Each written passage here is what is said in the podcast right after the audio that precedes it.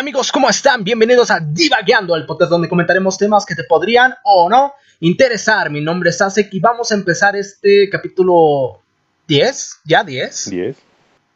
Wow, qué rápido se pasa el tiempo, deberemos de grabar más seguido, ¿no? bueno, vamos a empezar este décimo episodio abriendo micrófonos para Suaron. ¿Qué tal? Muy buenos días, tardes, noches, como siempre aquí, eh, tratando de llevarles algo de diversión. Perfecto, y de este lado vamos a abrir micrófonos para Charlie. Hola, hola, ¿cómo están? Aquí, como todos los días. Perfecto. Vamos a iniciar con este bonito tema y en la intro de esta vez es así. Imagina por un momento que eres un gran arqueólogo y estás descubriendo unas ruinas antiguas y olvidadas en el tiempo. Encuentras osamentas, vasijas y herramientas de piedra. Y de repente, junto con eso, encuentras un iPhone nuevo con TikTok instalado. Así de desconcertantes son algunos descubrimientos de los que hablaremos, porque el tema de hoy es OPARTS, arqueología misteriosa. ¿Qué tal? ¿Les gusta el tema? Me agrada Tan fascinante. ¿Tienen alguno en especial que, bueno, yo creo que sí tienen uno en especial por lo menos en mente que cuando los que conocemos de este tipo de... Bueno, antes de eso tenemos que decir que es un OPART, ¿no? Ok. Definición de OPAR, por favor. La definición de OPART viene del inglés Out of Place Artifact, o sea, hace artículo fuera de lugar. Por alguna razón que desconocemos todavía, bueno, puede haber, ahorita vamos a tocar esos temas, ha aparecido a lo largo de la historia artículos eh, que no corresponden a la era a la que estamos viviendo. Esto es, el más conocido es un martillo, o por lo menos creo que para mí es un martillo. Y es curioso porque yo siempre pensé que era un martillo inglés. De hecho, creo que se le conoce como el martillo de, de Londres. Así es. Eh, pero es gringo, es de Estados Unidos. Solo que apareció en, en Londres, Texas. Ah, Y yo toda la vida, toda la vida yo pensé que era de, de London y no, es de Londres pero de Texas. Entonces, ¿qué tiene de especial este martillo? Está incrustado en una piedra que data de millones de años atrás. Obviamente no había civilización, no había humano y obviamente pues no había martillos. Entonces, mm, pues lo encontró alguien en algún un paseillo por ahí y fue bastante extraño. Entonces eso es lo que quiere decir un OPART. Un OPART es un artículo que no debería de estar ahí porque el tiempo en el que está la situación no es la correcta. O sea, sería un artículo fuera de tiempo, ¿no? Un artículo fuera de tiempo. Sí, no, pues hay varios en, en, en- en la historia de la arqueología moderna, hay varios que han encontrado. Y pues hay muchos muy famosos. Está eh, el, el- el más famoso de todos, creo, es el mecanismo de anticitera. Sí, claro. Está eh, otro que es el mapa de Piri Rice, o Reis, no sé cómo se pronuncia.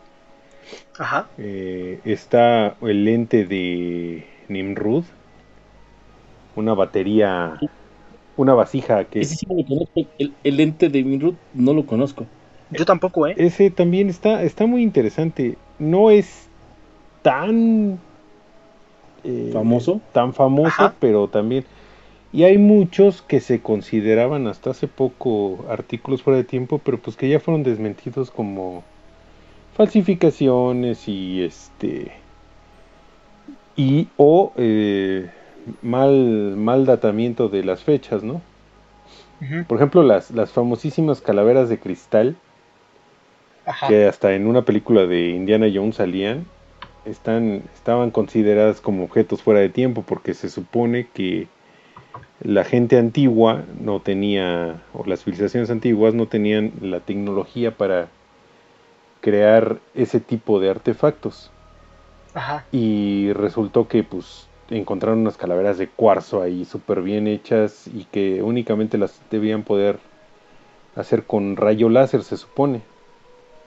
Y bueno, pues las dataron de hace 1500 años y no sé qué, y resulta que una datación más correcta, pues dice que fueron hechas en 1950, ¿no? Entonces. bueno, es que hay un problema con las calaveras de cristal. Al ser de cuarzo, no tienen carbono. Y es la. como el proceso de datación más fiel que tenemos hasta ahorita, que no es tan fiel. De hecho, tiene ahí sus errores. La, datación por carbono 14. Pero al no tener carbono no lo puedes datar. Es un lío datar algo que, que sea de cristal. Ajá. O de cuarzo. También de silicio. Eh, eh, la bronca aquí es que, como dices tú, no tiene eh, una forma de, de, datarse tan, tan exacta, ¿no? Como el carbono que se descompone a cierta cantidad cada año. Ah, pero es que, por ejemplo, hay otras dos técnicas que son mucho más nuevas que la del carbono. Una es la datación eh, por termoluminiscencia.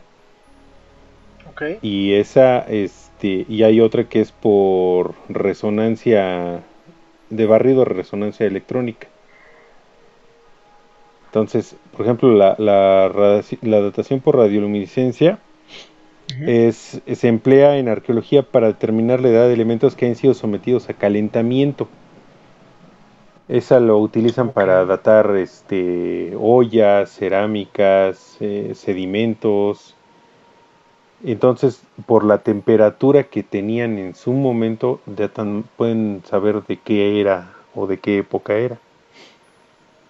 Y la otra, la, la datación este, por barrido de resonancia electrónica, esa es eh, mucho más nueva y se utilizan como una especie de microscopios electrónicos.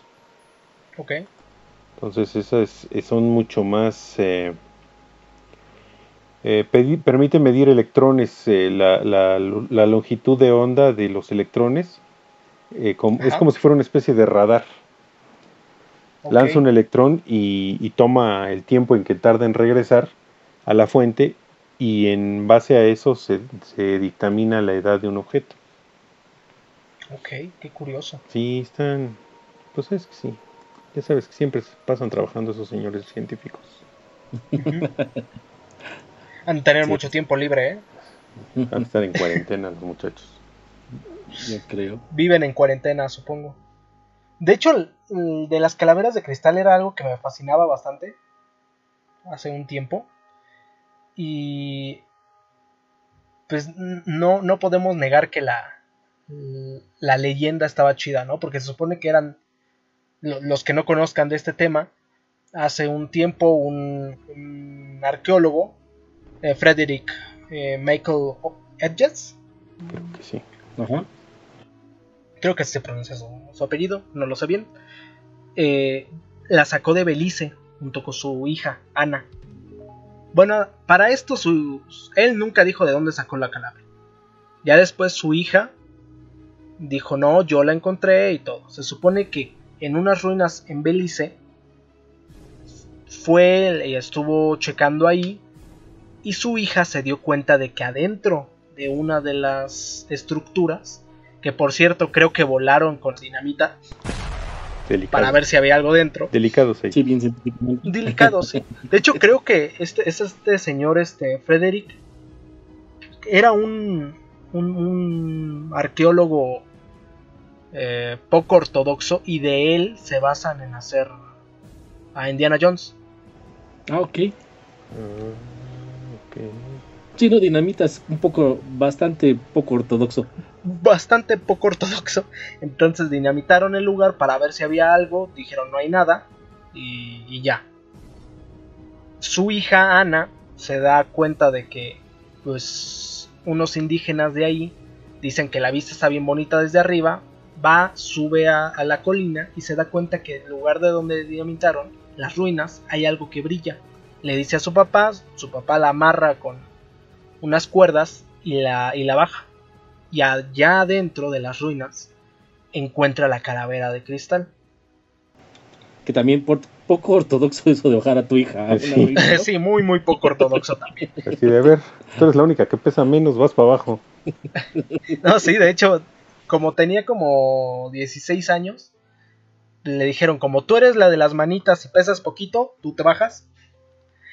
Y ya la bajaron. Entonces, ella encuentra la calavera. Eh, no sé si sea cosa de History Channel, que alguna vez lo vi ahí. Pero supongo que ya saben que a esos tipos les gusta meter de su cuchara. Ajá. Un poquito. Pero me, me encanta esa historia porque dicen que cuando la niña regresa con la calavera, los indígenas la ven y muchos se ponen a llorar y otros como que empiezan a hacer ceremonias. O sea, como si algo hubiera regresado. Como si hubiera salido su dios de nuevo de las de las ruinas. O sea, como que es- es- está muy loco, pero no sé si sea eso verdad o no. Pero ya sabes, history. Esos y sus alienígenas ancestrales. Sí. A mí me cae súper bien el cuate este, el, el, el de los pelos parados. Ah, sí, aliens. Ajá. ese, ese meme está genial. Sí. Este, La verdad es que la, la calavera de cristal o cráneo de cristal está excelente, ¿eh? o sea, está hermoso. O sea, tú lo ves y, y a lo mejor sí lo crearon mucho después porque hay mucha gente que piensa que es falso. Este, el está padrísimo. Y pequeño detalle, no es el único que se ha encontrado. ¿No? Hay más cráneos y calaveras de cristal. Obviamente ninguno de ellos con el detalle que tiene el que encontró este cuate, ¿no? Pero hay muchos Sí, muy no. bonitos. De hecho, se supone que la leyenda dice que.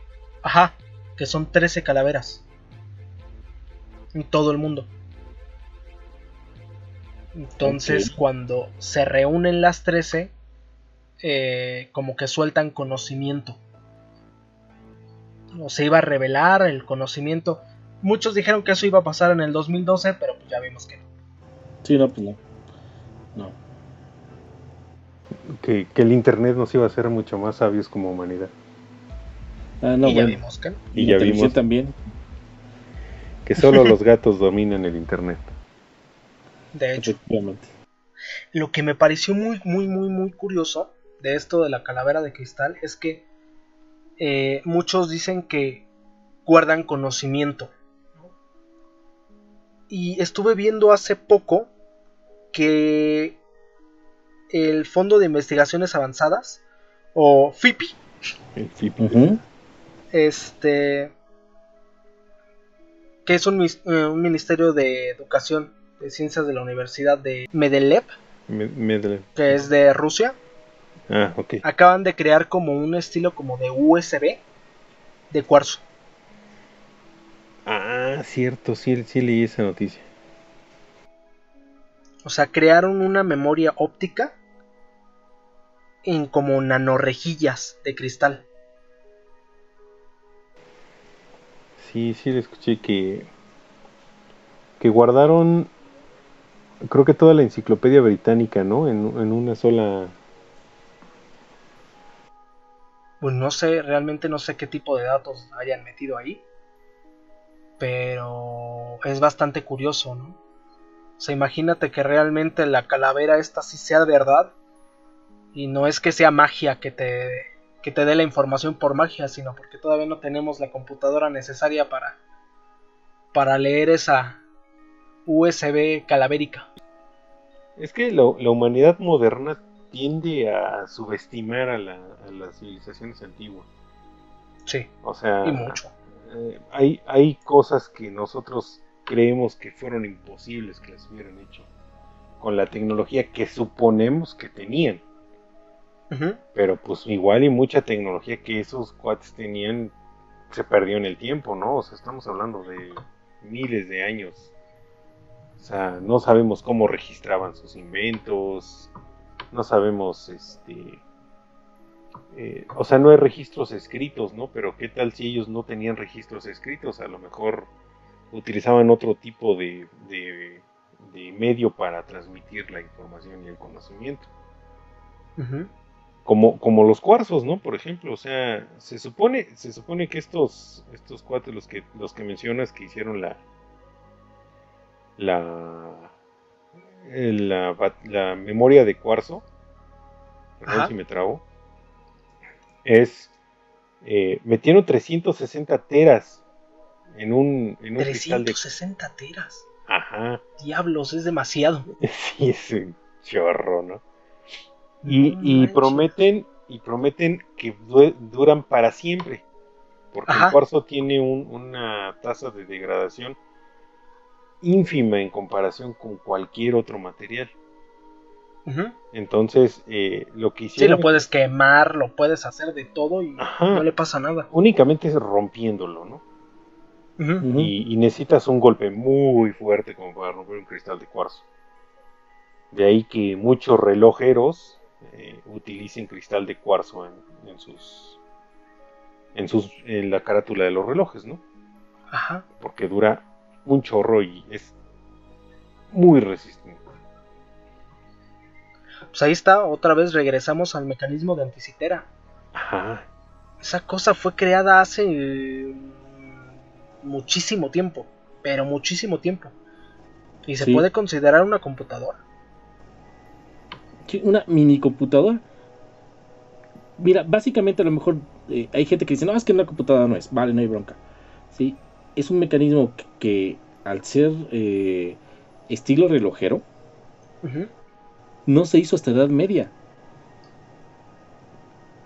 Y es griego. Ajá. Eh, ahorita, vamos a hablar un poquito más de eso.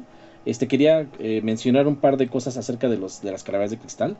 Hay mucha gente que está diciendo que las están ya datando a través de otro tipo de, mecanismos y que están encontrando que muchas de esas calaveras de cristal las hicieron después eh, en, en, años vaya muy recientes, ¿no?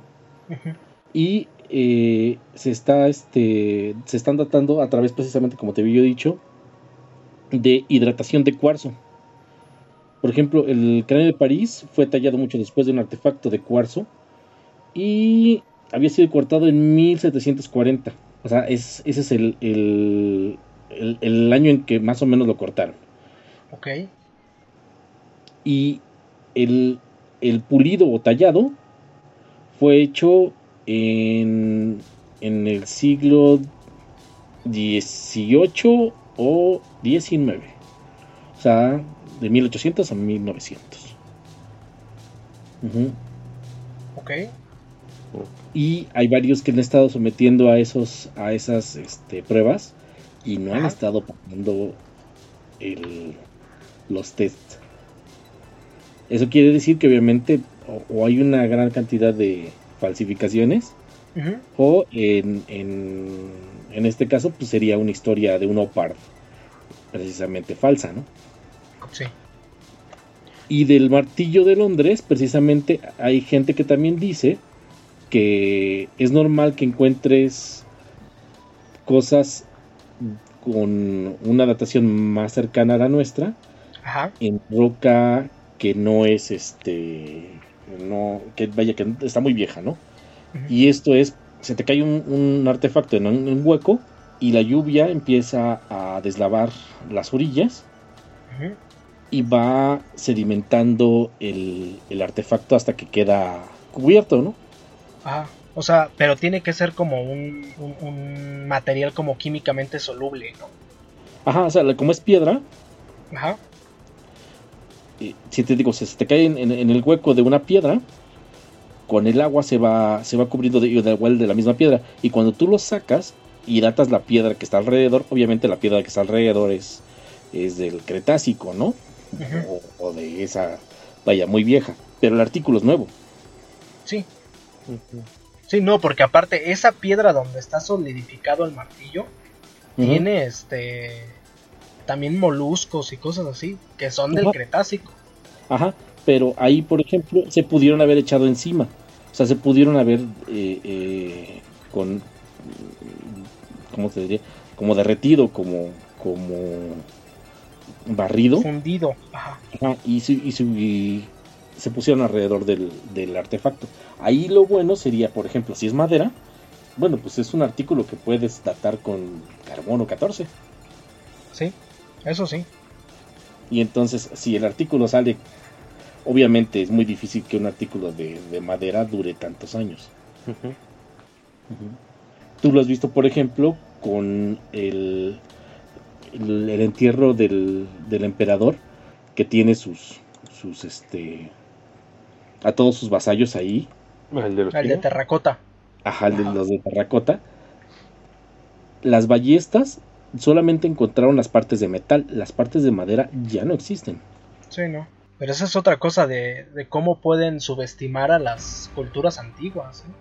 Sí, claro, bueno, la, historia de terracota es padrísima porque cuando encontraron las primeras eh, cabezas, eran gente de, de, granjeros, o sea, granjeros que tenían ahí que sembrar y de repente, ah, una cabeza, ah, bueno, pues hay que quitarla, ¿no? Y la ponemos por allá y de repente, ah, chico, otra vez. Y entonces hay que quitarla y ponerla por allá. Y se llama el, de terracota porque precisamente ese es el tipo de tierra que puedes encontrar en ese lugar. Y es todo un ejército. Sí. Para los que no están familiarizados con el tema, es son un montón de estatuas, no sé cuánto, no sé cuántas estatuas, pero si tienen el dato lo se pueden sacar rápido por ahí. Pero imagínense formaciones como militares en líneas de estatuas eh, de tamaño natural y son demasiadas estatuas, demasiadas. El emperador dijo que cuando muriera se iba a llevar a todo su ejército con él y lo hizo. Es una tumba donde está lleno de estatuas de todo su ejército junto con, por mentir, no sé, pero creo que hasta junto con caballos y armamento. Sí, es algo impresionante. Es muy impresionante. El, mausoleo se llama Qin Shi Huang. Que es el, precisamente el emperador chino. El emperador chino. Y son más de 8000 figuras de guerreros y caballos hechos de terracota a tamaño real. O sea, está. Y fueron, eh, fueron descubiertas durante unas obras para abastecimiento de agua el 2 de febrero del 74. así, hace 47 años. Wow. ¿Y cuánto tiempo llevan ahí? O sea, más o menos datan de alguna época en específico. Pues según esto dicen que de entre el 2010 y el, 2009 antes de Cristo. En el 210, perdón, y, o 209 antes de Cristo. 209 antes de Cristo, o sea, si te lo pones a pensar, cuando Cristo nació, esa cosa ya estaba vieja. Ah, ya estaba vieja. sí, sí, es. impresionante. O sea, lleva más de dos mil años. Sí. O sea, son, son estatuas que han sobrevivido más de dos mil años en perfecto estado. Lo, lo impresionante de esas estatuas, ahorita aquí, y agregando a lo que estabas, a lo que estabas diciendo, es que cada rostro es diferente, o sea, no hay, no es como que agarraron un molde y hicieron 20 guerreros iguales, no. La cara de cada guerrero es diferente.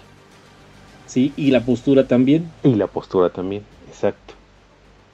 Entonces, eso sí está muy impresionante. Entonces, es a, lo que yo regreso. ¿Cómo es que pueden dudar que una civilización como la China, que puede hacer ese tipo de cosas, no podría hacer otro tipo de cosas como, no sé, un avión o un helicóptero. O sea, a lo mejor creemos que no lo pudieron hacer porque no hemos encontrado un registro o un este o un vestigio. Pero no quiere decir que no lo hayan hecho. Eh, por ejemplo, en la, en la cultura hindú están eh, eh, mencionan mucho a unos artefactos voladores que se llamaban vimanas que eran como una especie de, de campana Ajá. que se supone que con fuerza centrífuga, como si fuera un una especie de, de dínamo, generaban eh, energía electromagnética girando a gran velocidad y eso hacía que se pudieran elevar. Como una secadora. Ándale, como una secadora, o sea, hacían, empezaban a, a girar a tal velocidad que creaban un campo electromagnético alrededor que les permitía volar. Y hay escritos, hay dibujos, hay este relatos. Eso es muy curioso. Ajá. Pero no, no han encontrado ninguna prueba física de que exista. De que exista. Pero eso no quiere es curioso porque hay unos planos que tenía Hitler. Eh, también es completamente especulativo. Que dicen que Hitler tenía naves extraterrestres o platillos voladores que funcionaban igual. Pues, qué interesante. ¿Cuándo fue? Ayer. visto? Ayer estaba yo viendo un documental precisamente. Ajá. De. De unas. Eh, los famosos Foo Fighters. Ok. Eh, que, no, que para los que no sepan, no es el grupo de rock. sí. El baterista, del baterista del difunto Nirvana. Sino que eran eh, los, los pilotos de la Segunda Guerra Mundial, cuando estaban más o menos en el 44, reportaban que cuando hacían eh, incursiones para bombardear Alemania, alrededor suyo empezaban a aparecer unos, unos orbes naranjas y blancos y amarillos a su alrededor y danzaban alrededor de los, de los aviones y eso les, les ocasionaba que los instrumentos empezaran a fallar, que, eh, que las brújulas eh, se volvieran locas, que se, trabaran los mecanismos para soltar las bombas, se, atascaran o, cosas así. Entonces, eh, hay una teoría que dice que esas, esas orbes, en realidad, porque muchos dicen que fueron Muchos científicos dicen que eran fuegos de San Telmo, que eran este... El, para los que no sepan, el fuego de San Telmo es, son como e-, eventos que se producen en los pantanos cuando se incendia el, metano que sale del, del mismo pantano. Pero a esas alturas, o sea, estamos hablando de casi 10.000 pies de altura o no sé en cuántos en kilómetros, no hay forma de que un fuego de San Telmo sobreviva a esa altura. Se disiparía el metano. Entonces, y aparte el, movimiento que tenían de que podían dar vueltas alrededor de los aviones y eso. Entonces, hay una teoría en que dice que, que muy, muy probablemente, o creen, que eran armas eh, de los nazis. Es chistoso que yo llegué a un, un, documental en el cual los nazis pensaban que eran armas de los aliados. Ok, o sea que nadie sabía que eran, ¿no?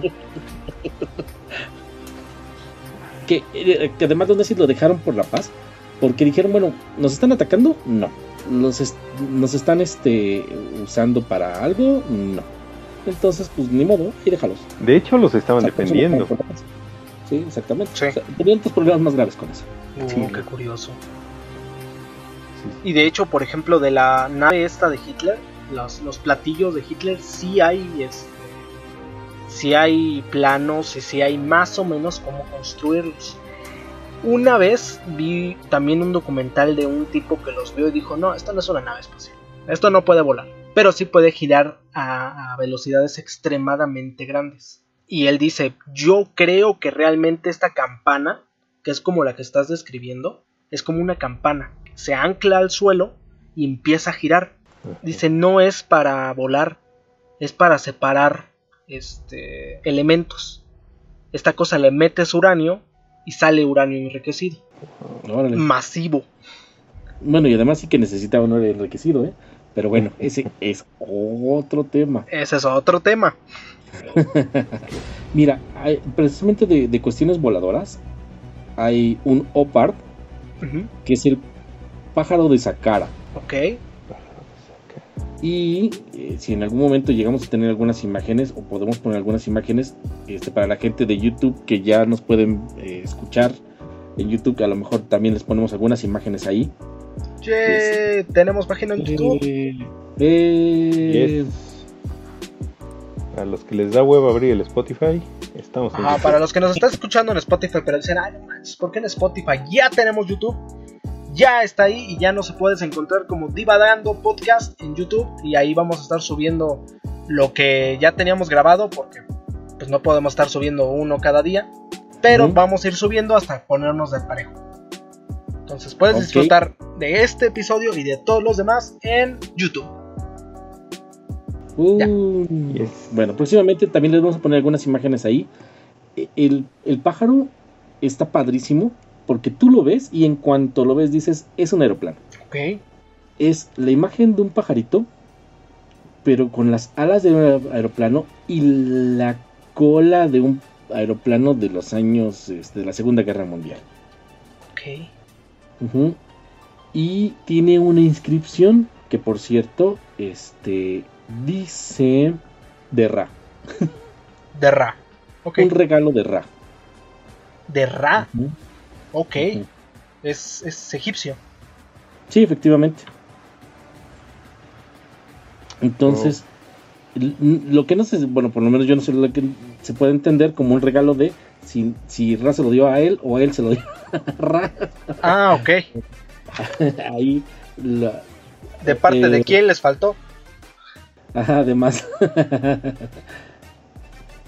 y la, la, tumba es de Pa Di Obviamente ya sabes porque había que ponerle ahí a, algo que estuviera metido con los dioses.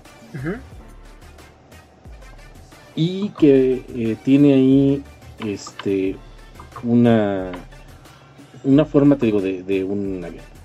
Ahora, mucha gente lo que hizo fue agarrar el, la figurita, le sacaron fotografías, le hicieron una, una especie como de maqueta. Ajá. Y hay gente que lo ha puesto a volar. O sea, agarran este, el, clásico invento de los hermanos Wright, un túnel de viento, y vuela. O sea, es aerodinámico. Ajá. Ah, no manches.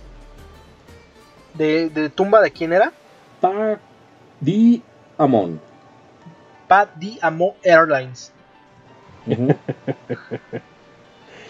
sí, así de vuele cerca de los dioses. Wow. No, pues sí, sí está. Está chido. Pero ¿será porque está basado en un pájaro o por.? Es que hay cosas bien raras, bien raras. ¿Cómo se llama? ¿El, el, el pájaro de qué? Es de Sakara. Eso me sonó como. No sé si al Que aquí dice Sacar al. A R Q doble Q. Ah, ok. Sí, sí parece albur. Suena, suena como albur, amigo mío. ok. Así como de. El, el pájaro de Sakara, así como. Hmm. Así como que... Es de madera. Ajá. De hecho, para nuestros amigos que nos están escuchando, Estoy publicando en, el Facebook, porque también tenemos página de Facebook. Por favor, síganos como divagando.podcast oficial y ahí nos pueden encontrar y vamos a estar poniendo estas imágenes y muchas más de todo lo que hablemos en este podcast. Sí, y para los que, o sea, porque la idea de estos podcasts, eh, creo yo, aparte de, de compartir con ustedes, es crearles curiosidad, ¿no? O sea, las ganas de investigar un poquito más, a lo mejor de lo que hablamos nosotros aquí de manera muy general. Y que pues ellos mismos se, se enteren de cosas más y expandan su, su conocimiento. El pájaro de sacar. De hecho, hay, hay otros, otros artefactos así voladores que fueron encontrados, si no mal me acuerdo, en los incas. Ajá. No, pues eh, yo creo que lo más famoso, la, la colección del padre Crespi, ¿no? Creo que sí. Sí, es muy famosa esa. Aunque hay mucha gente que duda de esa, de esa colección, porque obviamente el padre Crespi eh, era un hombre enigmático y, y se hacía el loco a veces. Y le decían choco. sí, yo creo que se hacía loco, pero más para no responder, ¿eh? Ajá, sí, se hacía loco para no tener que dar este explicaciones. Ajá. Pero las cosas que veías con él, por mucho que quisiera hacerse loco, no correspondían a la realidad. No, no, no, no. Yo creo que esa es la colección de Oparts más extraños que ha habido. O sea, voy a ponerlos en contexto para el que no sepa de qué estamos hablando. El padre Crespi era un, padre que mandaron a Ecuador desde Italia. Eh, le dicen, vete con la tribu Suar. Ellos tienen cosas, ellos, de hecho, creo que los Suar eran una tribu que conocía el arte de, de ¿cómo se le llama esto? De encoger cabezas. O sea, casi casi lo Ah, ok. mandaron a, a la morgue. Lo mandaron al ruedo al pobre padre Crespi. Pero era tan chido que se ganó a la gente. O sea, lo mandaron a evangelizar y terminó siendo evangelizado el, poder- el pobre padre Crespi. Se cayó tan bien con la gente de ahí que le empezaron a dar como ofrendas. Y entre las ofrendas que le daban eran eh, tablillas de oro, estatuas, eh, de todo. O sea, guitarras este, de tamaño inmenso. Hay dos fotos que me gustan mucho. A donde él está al lado de una guitarra mucho más grande que él. Y él poniéndose una corona como de un rey. Pero no se la puede poner. O sea, es como tres veces más grande que su cabeza. Wow. Los Suar le entregaban todo este tipo de cosas. Lo más curioso es que le entregaban estatuillas de reyes de Babilonia o eh, cosas egipcias. O sumerios, ajá, o egipcios, que no corresponden a. a- al- vaya, tenían entonces. un- viajaban mucho esos jóvenes. Sí, muchísimo. O sea, te estoy hablando de que eso fue en 1923. No corresponde a una estatua de Ecuador. Sí, no. sí, no. De hecho, hay una, una tablilla, no sé de qué tamaño sea, pero es una tablilla de oro. Imagínate una tablilla de oro eh, como de como egipcia. En la tablilla esta se ve a un hombre vestido como de padre, como de obispo, con una túnica al frente. La túnica trae grabada una X y una O. La X significa Ki, que significa mitad del mundo, y la O significa To, que significa tierra. O sea, Ecuador. Es Quito, Ecuador. Oh, El wow. problema es que está este, en sumerio lineal. Ah, ok. Toda la parte del piso está escrito en sumerio. O sea, nada corresponde a nada, porque hay un obispo en una tablilla sumeria escrito con describiendo Quito, Ecuador, en Latinoamérica. Sí. Y luego, luego para, para agregarle al, al- al misterio de, del padre Crespi, todas sus, todo lo que él, él- los artefactos eh, antiguos que él tenía, estaban en el museo de, eh, bueno, en el museo de la misión salesiana de Cuenca en Ecuador, Ajá. Que misteriosamente fue incendiado en 1962 y la mayoría de los eh, artefactos desaparecieron. Ajá. O sea que está Muchos dicen que el incendio fue nada más para tapar las huellas de que todo lo que se robaron. De hecho, yo estoy que seguro que se fue. Sí, yo creo que sí. Porque de hecho ese museo no existía, ese museo lo hizo el Vaticano. Por obra del padre Crespi. O sea, también hay que tener en cuenta de que ese lugar no tenía escuelas, no tenía nada. O sea, estaban muy... muy... sin educación. Cuando llega el padre Crespi, él trata de ayudar muchísimo a la comunidad y manda a hacer una escuela. De hecho, creo que empezó como con 100 niños y terminó como con mil niños ahí metidos. Ten en cuenta que también ahí en ese lugar tienen guerras tribales. Entonces, era un, despapalle porque sí, este, a cada rato pues, se tenían que agarrar de los, del chongo. y este. Y pues, obviamente, mientras te estás agarrando del chongo, no puedes eh, hacer educación. Sí, El claro. padre, fue una de las cosas que hizo, eh, trató de, de educarlos. Y como dices tú, terminó siendo hasta con escuela y todo. Sí, sí, y el museo este de que se quemó fue hecho por él, porque ya no tenía más espacio para meter tanta cosa rara en su casa. Entonces le pidió fondos al Vaticano y el Vaticano hizo, la- hizo el, el museo, que se quemó, Casualmente. y casualmente se quemó, y no encontraron nada más. Eh, como siempre, ya saben que le decimos este, algunos libros o algunas películas. En este caso, el, el libro a leer se llama El oro de los dioses. Ah, está muy bueno. Y el escritor es Erich von. eh, lo- eh, no sé quién habla es- eh, alemán. Es Eric Von Daniken. Daniken, ok, gracias. De nada, amigo. Este, y es el, precisamente el que, el que hizo uno de los libros basados en lo que se encontró en la cueva. ¿Cómo se llama esa cueva? De los tallos. Ah, la cueva de los tallos, exactamente. De los tallones. Pues muchos, ¿eh? O sea, Pues yo creo que sí, ¿eh? ahí encontraron de todo. sí. Ay, Dios, ¿por qué somos así? bueno. Hay varias fotografías del padre sosteniendo algunas cosas que definitivamente no concuerdan con nada, amigo. Nada. De, hay figuras sumerias, como, como a lo mejor alguna gente puede ver. Y como dice, los textos, aparte de que no son copiados de ningún otro lugar, porque no hay figura exactamente igual en otro lugar, pero sí tienen la forma de lo que después se encontraría. Ahora, pequeño detalle también, el, las figuras que nosotros encontramos en, en las excavaciones del padre Crespi o en los, en los tesoros del padre Crespi, las imágenes que tenemos de relación fueron encontradas muchos años después. Y traducidas muchos años después, cuando él ya tenía en sus manos todo eso. Sí. O sea, si fue un engaño, no hombre, ¿eh?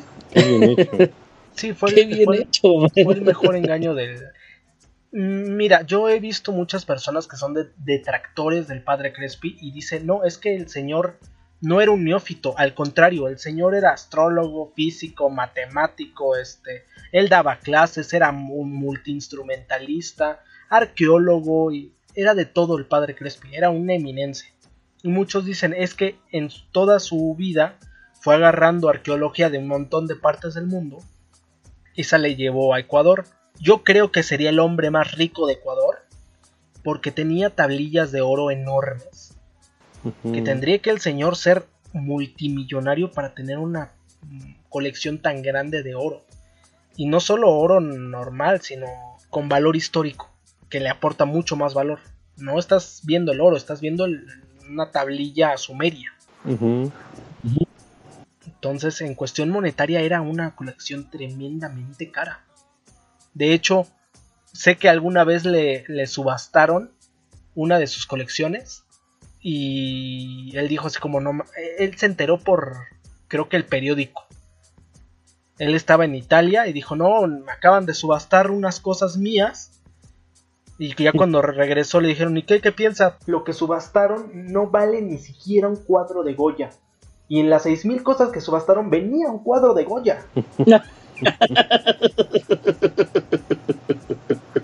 Sí, Ok. pero es que- Entonces tenía colecciones suyas, sí. Pero todo lo demás no hay manera de, de que lo haya conseguido tan fácil. Y tú ves un- una tabla de Ecuador y ves, ha- hay un como lo que le llaman Anunnakis. Oh, los Anunnaki. Eh, es un buen tema. Lo- si quieren luego lo tocamos más a fondo. Sí, yo creo que en el siguiente programa podríamos tocar ese tipo de temas. Reptilianos, Anunnakis y este prediluvianos. Ah, no. Borra esa parte. Sí. Este. eh, eh, los grises. Y. Este. Hay unos que son. Es chistoso porque hay generaciones de extraterrestres, digamos. Y cada quien piensa en los extraterrestres como más se le da su regalada gana. Sí.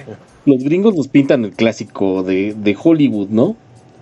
Pero estuve leyendo unas eh, historias inglesas, por ejemplo, Ajá, y sus extraterrestres eh, huelen a canela, por ejemplo.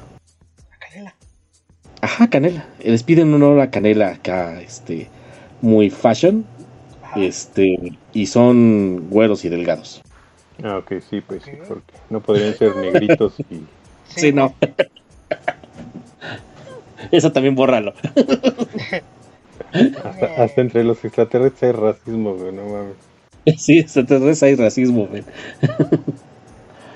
bueno, Qué locura. ok. Ok. Ok, regresando al tema.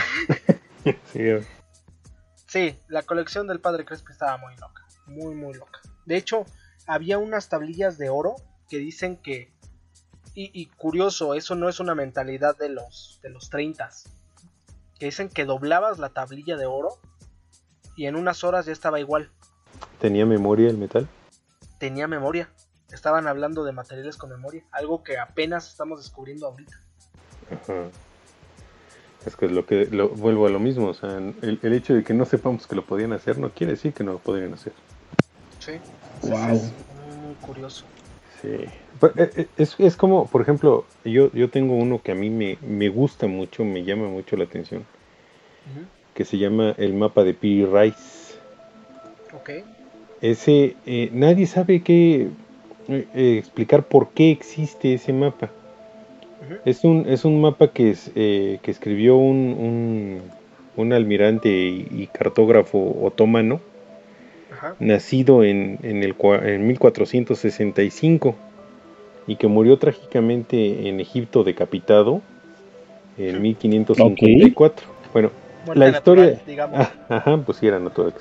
Era, era por exceso de hierro. Ah, ok. Ok. Entonces, necesito, necesito aplicarla sí. en algún momento. Eh, el mapa, el mapa de que, que, que dibujó este, este señor era, era, un, era un mapa que estaba basado en unos mapas de los que hizo Colón y en otros, en otros mapas de varias, de varias fuentes. Pero lo, lo inquietante o lo interesante de este mapa es que presenta lo que posiblemente sería la Antártida antes de que tuviera hielo. Ok.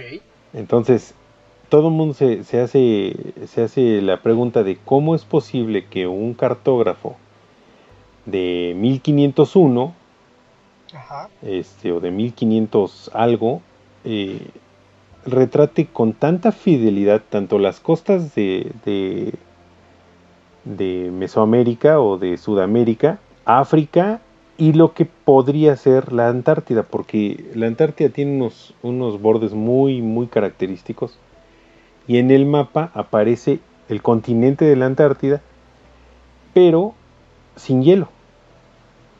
O sea, e- este señor lo dibujó con costas con árboles, con como si fuera un continente en, en- Habitable. habitable, exactamente.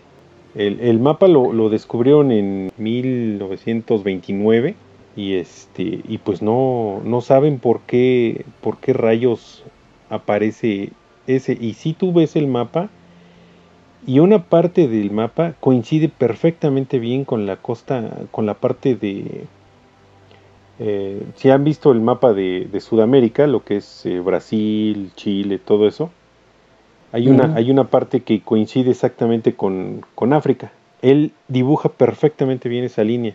Entonces, lo que todo el mundo se pregunta es cómo es que hizo él para dibujar una Antártida antes de la glaciación. Entonces, pues, nadie sabe explicar por qué existe ese mapa, ¿no?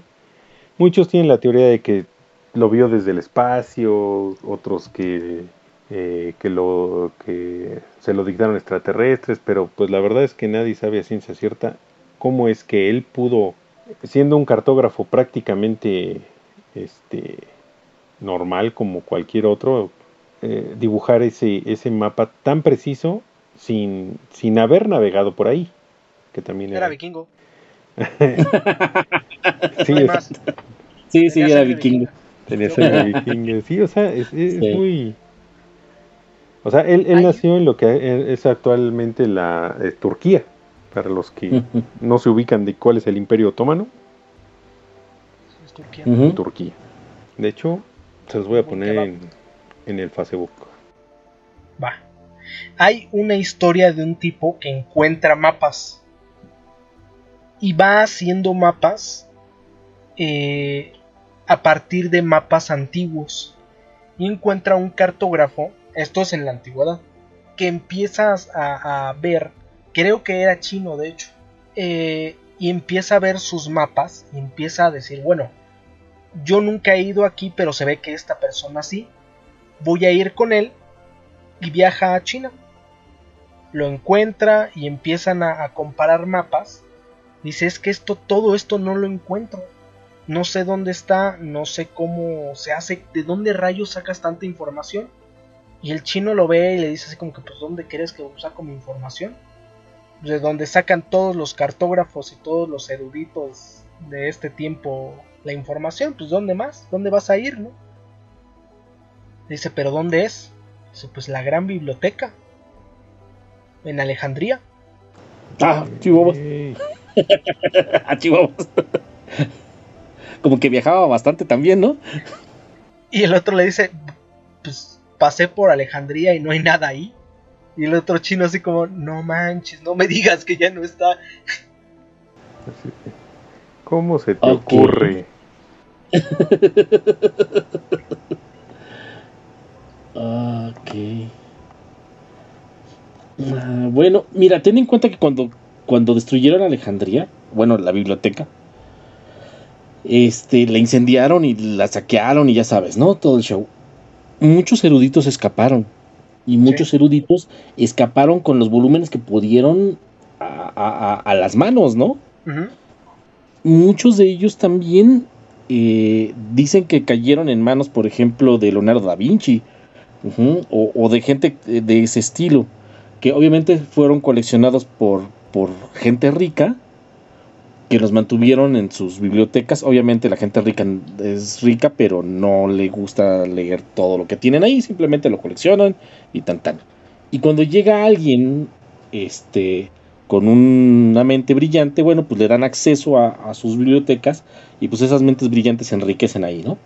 Uh -huh. Que al fin y al cabo este es lo que un mecenas hace, ¿no? Ajá. Él no hace las cosas, pero es el que patrocina las cosas. ¿Sí? Entonces, este. Eh, muchos de esos libros, al parecer, fueron a dar a manos de ese tipo de gentes. Sí, no lo dudo. Y lo más seguro es que también sucedió eso con, con los chinos, ¿no? Gente que escapó, ¿a dónde vas a escapar? Pues a donde sea, ¿no? Y terminaron en China. Pues sí. O se regresaron a China. Ajá, Porque, o se pues, hay regresaron. que recordar que ellos llevan años de ventaja. Años. Sí, años claro. de ventaja. Además, ellos tenían, tenían la, la ruta de la, de la, De la seda. de la seda. Exactamente. Todo aquel que pudiera comerciar eh, decentemente y que se llamara un buen comerciante conocía la ruta de la seda. Sí. Sí. Y era, era muy, muy importante en esa época. o sea. La de hecho, la hay seda. unos.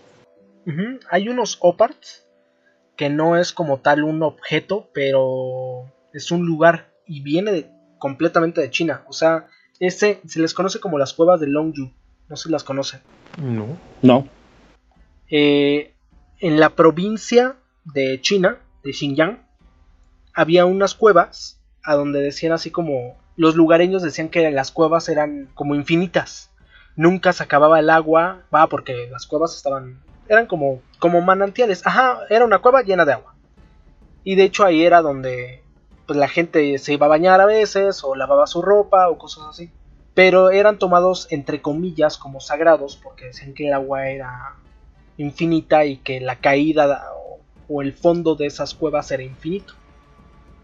Hasta que uno de los de los pobladores hace muy poco, o sea, ya estoy hablando de, de hace menos de 40 años, supongo, dijo, la verdad, estoy muy aburrido. Yo quiero saber si realmente en mis cuevas de las que tanto presumimos que son infinitas, si son infinitas. Habló con el pueblo y les dijo, ¿saben qué? Estoy muy aburrido. Voy a drenar el agua.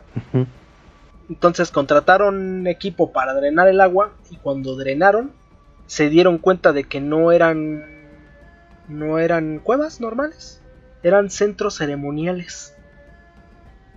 Eran 2000 metros cuadrados de, de una cueva cortada como a cincel, completamente cuadrada y 30 metros de alto.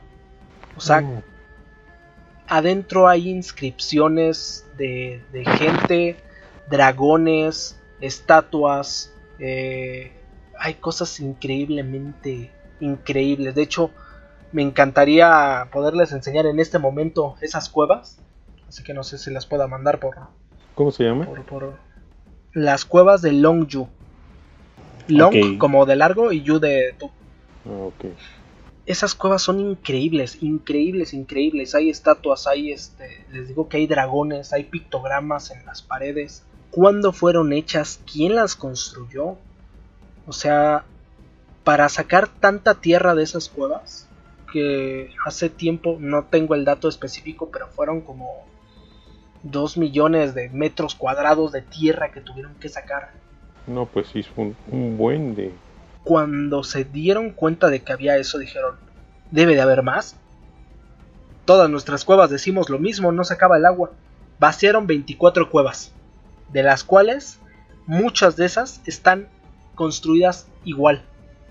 El mismo tamaño, los mismos pictogramas, el, mismo todo, milimétrico. Uh. ¿Quién las hizo? ¿Por qué las hizo? ¿Qué significa todo eso que está ahí? Y no se ve como... O sea, se ve muy bien hecho, muy, muy bien hecho. Ah, de hecho, columnas, ah, tienen columnas. Sí, o sea, cada, toda la, la, la cueva que es completamente cuadrada, como si la hubieran hecho con una excavadora. Ajá. Bueno, de hecho, eh, tiene una forma este medio arcaica, pero aún así está precioso el lugar, ¿eh? Es hermoso, hermoso, hermoso. Es mil años deben de tener. Por lo menos. Esas cosas, quién sabe quién las construyó. Y es muy curioso porque alguna vez vi un, documental de un tipo que decía, mira, yo para hacer eh, una cueva así utilizaría esta herramienta, este... Es como una excavadora enorme, no sé si las han visto, que tienen como una punta hasta el frente y la punta va dando vueltas y hace un hoyo. Como las que para el, el drenaje, ¿no? Ándale, ándale, igualita esa. Cuando las como la punta está como mm, cómo decirlo, como que tiene puntitas para ir haciendo el hoyo, dejan cercos como de líneas en las paredes. Pues es muy curioso, pero si ves cómo termina una obra después de que se sale la, máquina y ves las paredes, cómo se ven rayadas las paredes, son las mismas rayas que tiene el techo de la cueva. No, de hecho tienen las paredes, tienen esas rayas. La columna también tiene las rayas y, aparte tiene unas figuras de ahí, unos dragones. O por lo menos lo que estoy viendo yo en este momento. Está precioso, eh. Sí, está hermoso. Eh, eh, ahí sí, Charlie, ¿podrías poner en Facebook este la de la cueva. Ya está, puse el, mapas. Las, el, nombre es Longyu, L-O-N-G-Y-O-U, todo junto. Longyu, ajá. En Kyushu, Shenyang, China. Ah, nuestros amigos chinos, la verdad, se rifaron con esto, ¿eh? Sí. Imagínate, o sea, el tipo nada más estaba aburrido. Dijo, voy a drenar porque quiero ver si realmente está tan profundo. Nunca se imaginaron encontrarse esas cosas ahí. Y ahora ya no tienen agua. Ya no tienen agua, pero les vale un gorro. tienen turistas y compran agua. Ajá, exacto. O sea, sí, exacto. O sea, las vuelves un lugar turístico, eh, cobras la entrada y mira, drenaje, y agua purificada para cuando tú quieras. Es un lugar hermoso. Le digo que fueron 24 cuevas las que drenaron y de la mayoría salieron lugares muy parecidos. De hecho, eso es lo que también les, les extraña. Son lugares extremadamente parecidos. En la misma posición, eh, con los mismos metros cuadrados, como si hubieran agarrado y copiado y pegado. O sea, no fue hecho así al aventón. No, fue así como, vamos a poner un templo aquí, este, a ver cómo nos sale. Era alguien que ya lo había hecho y varias veces. Órale. No, pues sí. Está bien impresionante, de verdad. Entonces, si quieren Lo pueden buscar ustedes, los que me están escuchando, los que nos están escuchando. Lo pueden buscar ahí, Longju, o nos se pueden pasar por la página de Facebook y ahí vamos a estar posteando las imágenes y todo lo demás. Pero la verdad es que está impresionante, increíble. Pues este, la verdad es que me quedé muy impresionado. Yo iba a poner precisamente un opard de un lugar, pero ese me gustó mucho más que el que yo tengo, pero aún así se los voy a decir. Ok, ¿qué es? Hay una ciudad eh, que fue encontrada recientemente, Ajá. Y, eh, tallada en la jungla, y se llama la ciudad de Angkor. Angkor. Eh, A-N-G-K-O-R. Angkor, ok. Hay un templo que se llama el templo de Taprom, eh, con H a la, a la mitad entre la O y la M. En ese lugar hay algo dentro del templo, bueno, no, afuera del templo, que es padrísimo. Eh, toda tiene unos eh, adornos como de víboras En, círculos, ya sabes que las víboras pues, se pueden hacer entre ellas. Y dentro de uno de esos círculos hay un triceratops. un oh, triceratops. oh, Dios. un triceratops. Sí, grabado. ¿Pero grande o chiquito? Ah, está, está chiquito, vaya.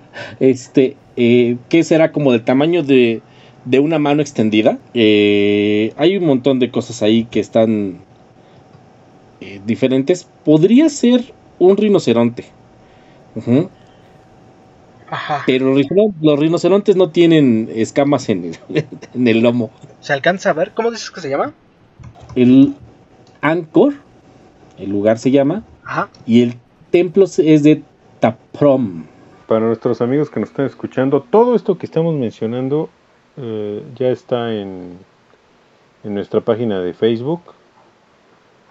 Que les conmino reiteradamente a visitar y a seguir y a compartir con toda su familia, amigos, vecinos, su comunidad. Sí, sí, Oiga, oiga, ya escuchó este a estos jóvenes ilustres. Es más, dígale de la basura, mira, mientras estás recogiendo los botes, escucha divagando. Ajá. Sí, claro. Si vas en el auto o vas en tu Uber y vas de camino a un lugar lejano, dile al de Uber, ¿sabes qué? Ponte esto. Está bien interesante. No es porque yo lo esté diciendo, pero... pero la verdad es que sí. Que por cierto, también a, saludos amigos de Uber, que ya en alguna ocasión ya pusieron ahí el programa y les encantó. Muchas gracias. Muchas gracias. Esperemos que siempre seamos de muy buena compañía para sus viajes. Y entonces, obviamente, ese, se supone ese dinosaurio no debería estar ahí. No. y lo cual lo hace un Opard. Sí, de hecho. Que de hecho en, la India hay muchas estructuras y, o sea, si tú te das una vuelta por muchos templos de la India, encuentras eh, en, los, en los tallados de los templos, encuentras un montón de figuras que no tendrían que estar ahí, ¿no? De hecho hay un hay una figura, no sé, no recuerdo exactamente en dónde, que tiene un astronauta tallado. Ah, sí. Y es un templo que data de hace, no sé, mil años, ¿no? Pero es un astronauta sin lugar a dudas. Hasta con la línea de vida, ¿no? Que lo sostiene con la nave. Entonces es... Esas son, son cosas que no tienen explicación lógica, al menos para nosotros, eh, personas del siglo XXI. Sí, claro. Y de hecho ese sí trae, se ve bonito porque trae hasta el casco y y, todo, o sea, trae el, traje como tal de un astronauta. Ah, de hecho no está en la India, está en la Catedral de Salamanca. Ok. Está tallado en piedra en la Catedral de Salamanca, en uno de los, en España, en la fachada. Dicen que esta escultura fue añadida en 1992, pero hay gente que asegura que la vio desde muchísimo antes. De hecho hay unas pilas, ¿no? Ah, las baterías de Bagdad. Las, baterías de Bagdad, que también son de piedra, ¿no? Ajá. Sí. Básicamente es como una vasija con un tubo adentro y un como una varilla, ¿no? Ajá. Que de hecho funciona o debería de funcionar muy similar a, cómo funciona una batería actual. La cuestión aquí es que no saben para qué se usaba. Porque no había focos que encender. Ajá, o sea, bueno, y que nosotros sepamos, o sea, insisto. Porque se supone que, no había focos, no había nada que nada con electricidad, hasta donde los científicos y, nosotros sabemos, ¿no? Que supongo que también lo tenían que... Este, esas cosas venían rellenas, o sea, las, las vasijas venían rellenas de algún tipo de, de corrosivo, supongo, ¿no? estaban, estaban rellenas de... No había trazas eh, de ningún electrolito dentro de los cilindros de cobre. Si estos recipientes se hubiesen utilizado como generadores de tensión, o sea, de baterías, deberían haber contenido en un electrolito, el cual, aunque hubiese pasado mucho tiempo, se habría podido detectar en la actualidad. Tampoco se encontró el alambre necesario para hacer uso de las pilas.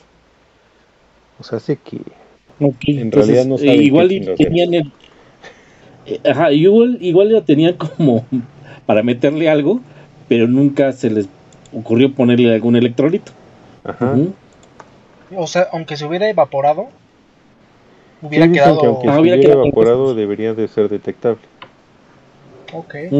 De hecho, muchas de las cosas que estamos mencionando, hay otras más eh, exageradas, digamos, ¿no? Pero muchas de ellas tienden a ser como, como falsas, ¿no? De por sí, o sea, eh, de lo que estamos hablando son cosas precisamente que están fuera de tiempo, ¿no? Ya para eso, bueno, pues obviamente ya dista de ser eh, de la historia contemporánea en línea. Pero estamos tratando de que todas las que estamos mencionando sean este, acordes con, no con la historia, pero sí con la realidad. Sí, o sea, se han encontrado en piedras de hace 10.000 años este Nokias, ¿no? Estos indestructibles. Este, en otras rocas, armas eh, de la Segunda Guerra Mundial.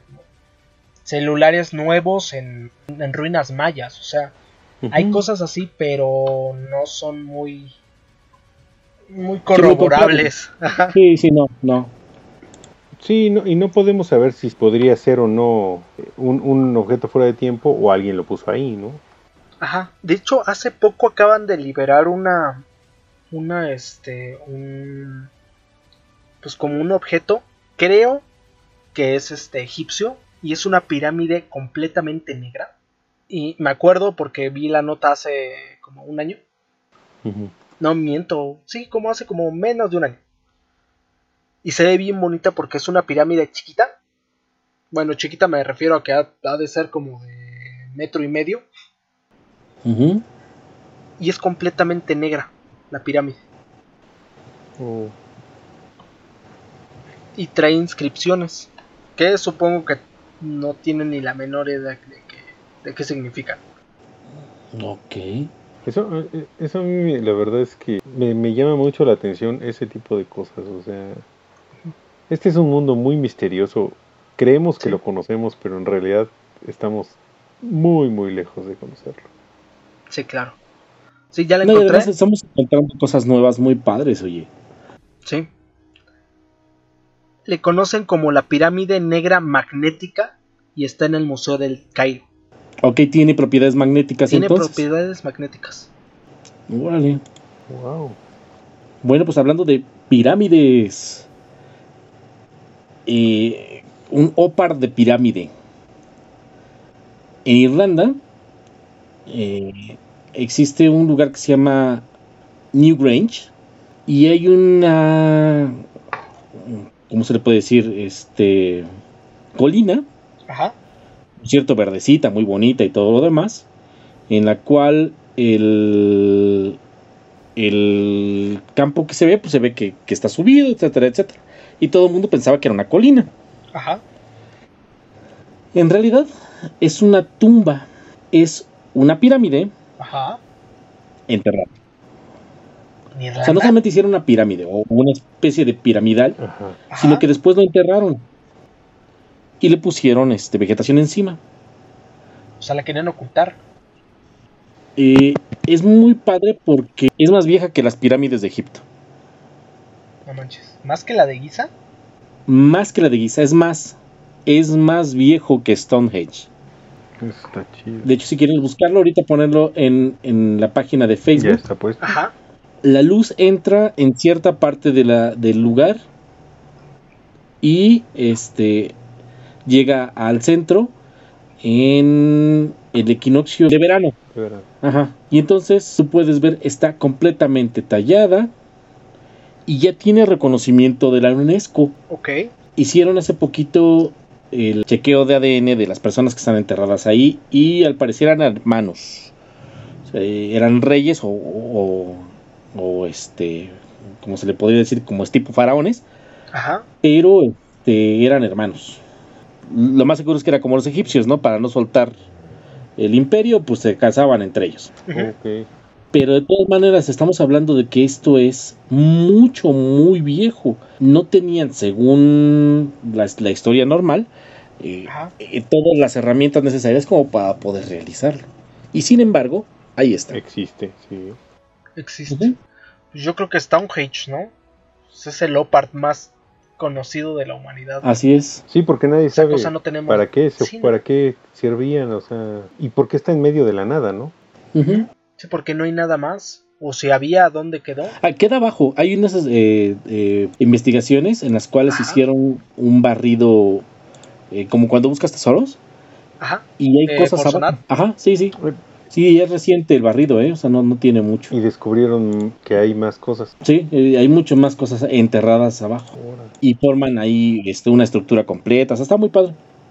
De hecho, eh, hay una especie como de cosa que sale a la mitad, un, como un Ajá. tubo. Ese tubo no es un tubo, ese es un tubo enterrado hacia abajo. Eh, de- le digo que eso me recuerda mucho a las guardianes de la isla de Pascua, ¿no? Ajá. Ah, Que ándale. hasta hace unos años todo el mundo pensaba que nada más eran las cabezas. Era puro Y cabeza. resultó que, es- que excavaron y, Están y tienen cuerpo, ¿no? Que sí está bien impresionante. Sí, están completos. Ajá. Bueno, no todos, ¿no? Hay algunos que nada más sí son puras cabezas. O sea, me imagino que ya se cansaron de enterrar cuerpos completos. Ande, no manches, güey. Así. mejor déjalo. Si nomás se va a ver la cabeza, pégase el cuerpo. Para que se mantenga firme. No se caiga. Ah, sí. No se vaya para atrás como los bebés, ¿no? Les pese la cabeza. Pues eso es otro Opart. No saben. Hasta ahorita creo yo que nadie sabe bien quién las hizo. No. O ¿Y sea, para qué las hizo? eh, sobre todo eso, ¿para qué? Existe la historia de quién las hicieron. O sea, ellos le llaman, pero que eran la gente que vivía ahí. Pero eh, el hecho de para qué las hicieron, bueno, hay un montón de especulaciones, ¿no? Desde que pues, eran para ahuyentar a no sé quién, este, eran extraterrestres que los metieron, este, había gente que, que pensaba que eran una especie como de, de concurso de, de popularidad, ¿no? Así de, a ver, si la tribu tal hizo una más grande, ahora nosotros haremos una más grande. Como y- todo y en se la vida, amigo. El que la tiene más grande Sí, es el que gana. sí. Y entonces por eso es que hay tantas, ¿no? Porque era como un concurso de a ver quién pone más. Ok. Sí, ese de... Yo hice una cabezota, pues. La mía está más grandota acá. Dale. Ahora, Sí, la y- cuestión es, y- ¿las hacían in, in situ o las hacían en otro lado y las transportaban? Es que ¿Cómo No las sé. transportas? Era una, es una isla. sí, o sea, y, y cada cabeza pesa, no sé, 800 toneladas, una madre así, o sea, Ajá. realmente, Aunque yo he visto un video de unos tipos que te enseñan cómo en moverla. serio. Sí. Hay un video donde unos tipos dicen, no, es que nadie sabe cómo los movían y, y es imposible moverlas. Y llegan cuatro tipos que son de ahí. Se ve que eran, no sé, como eh, gente de ahí y se quedaron así como, no manches. Sí se puede, ¿no? Tampoco estén haciéndole de, esto es imposible y extraterrestres. No, no, no. Lo que hacen es, las amarran de la cabeza, de la punta de la cabeza. Y cada quien las jala de un lado y la paran. Ya parada, empiezan a jalar del lado izquierdo, lado derecho, lado izquierdo, lado derecho. Les empiezan a ladear.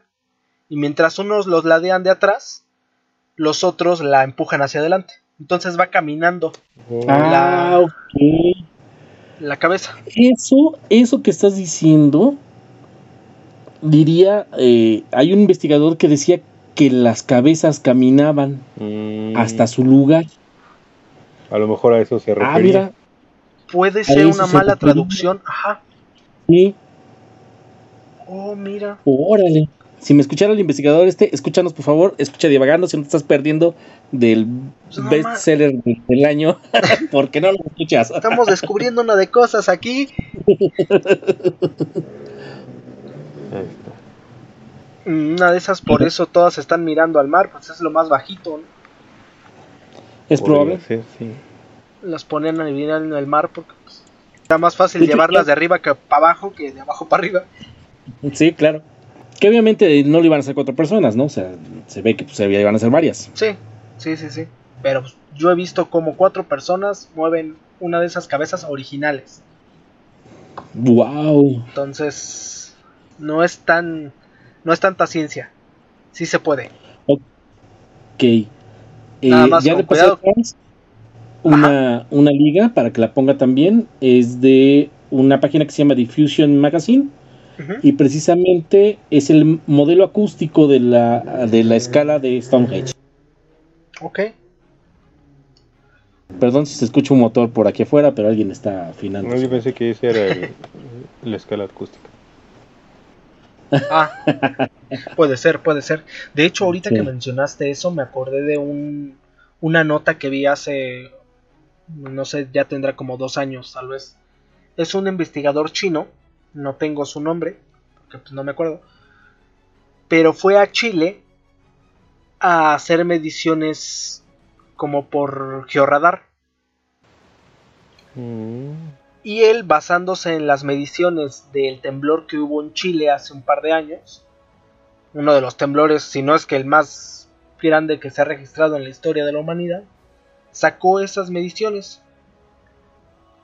las pidió y pues estuvo haciendo varios experimentos. No sé si fue ahí mismo en Chile, a donde llegó a una planicie y empezó a hacer eh, como pruebas de georradar golpeando la tierra para ver qué había abajo y llegó una a volverse loco porque es, es que están están descompuestos mis mi, mi radar o sea no puede ser que sea esto y volvieron a hacer las pruebas y todo y salió lo mismo y le preguntaron oye qué es lo que estás viendo dijo es que no es posible no es posible lo que hay aquí abajo o sea no si esta cosa está bien, estamos abajo de algo increíble.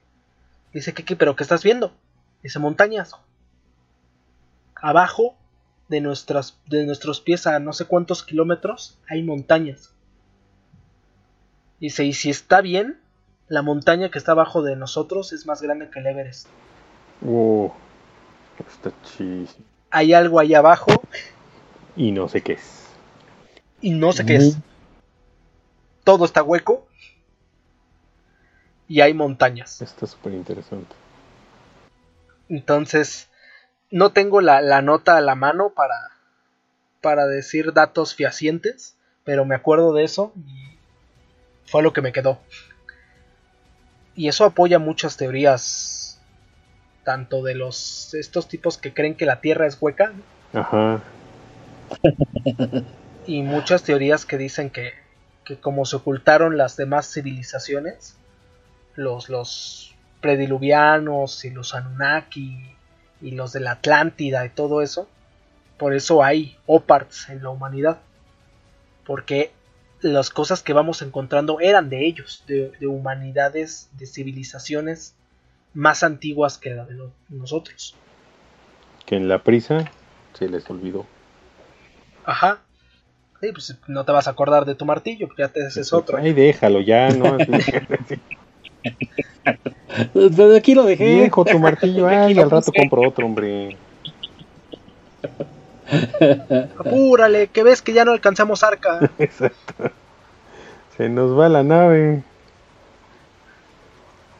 No, pues sí. ¿Cómo ven? No, pues la verdad es que este, tem- este tema está muy interesante. Da para como unos 10 programas más.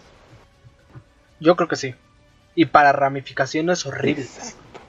Sí, claro. Tenemos para ramificar como no veas. Si quieren a alguno de los que nos está escuchando que toquemos un tema en específico, ya sea del Mbembe, de criptozoología, de criaturas extrañas, mucho más de lo de la cuella de los tallos y del padre Crespi, porque créeme que ahí hay tela para cortar. Uh, sí. Pero muchísimo. Más del mecanismo de anticitera y cómo funciona, o de otra cosa que, que se les haya quedado duda o quieran escuchar. No duden en, en mandarnos un mensaje, como ya saben, si nos están escuchando en YouTube, aquí abajo la caja de comentarios está abierta. Y eh, nos pueden encontrar como Divagando Oficial Podcast en Facebook. Y tenemos un Gmail o un correo que es divagando en. Ahí también nos pueden mandar cualquier cosa que quieran. O cualquier nota o cualquier cosa que, que les llame la atención o que quieran que nosotros hablemos.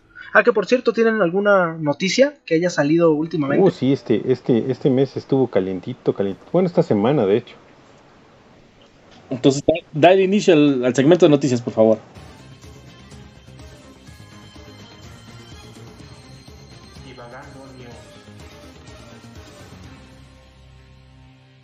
Vamos. Tum, tum, tum, tum, tum.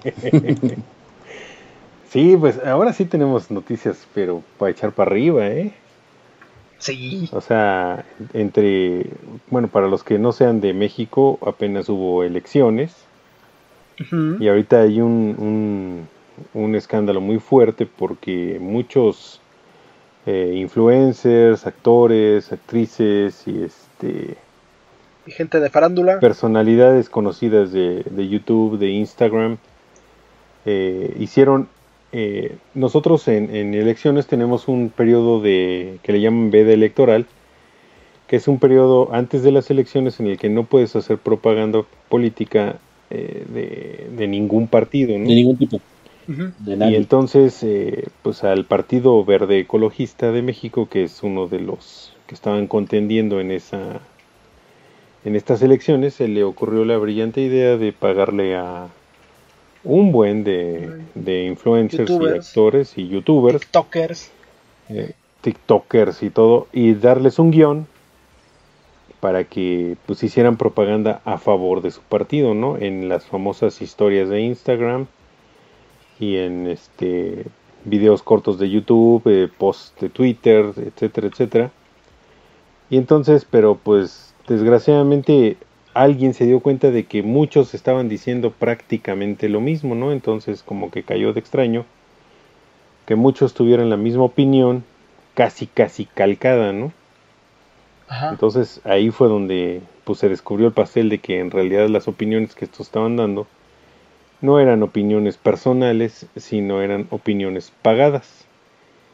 Eh, el, al segundo día después de las elecciones, estamos hablando del 7 de junio, se, mucha gente se pues, empezó a, denunciar a los influencers para porque pues eh, habían estado haciendo campaña electoral el INE el Instituto Nacional Electoral que es el que rige las elecciones aquí en México eh, se pronunció al respecto mandó quitar los, los posts y eh, la, la FGR que es la eh, ¿qué es? Procuraduría Federal de Justicia o General de Justicia.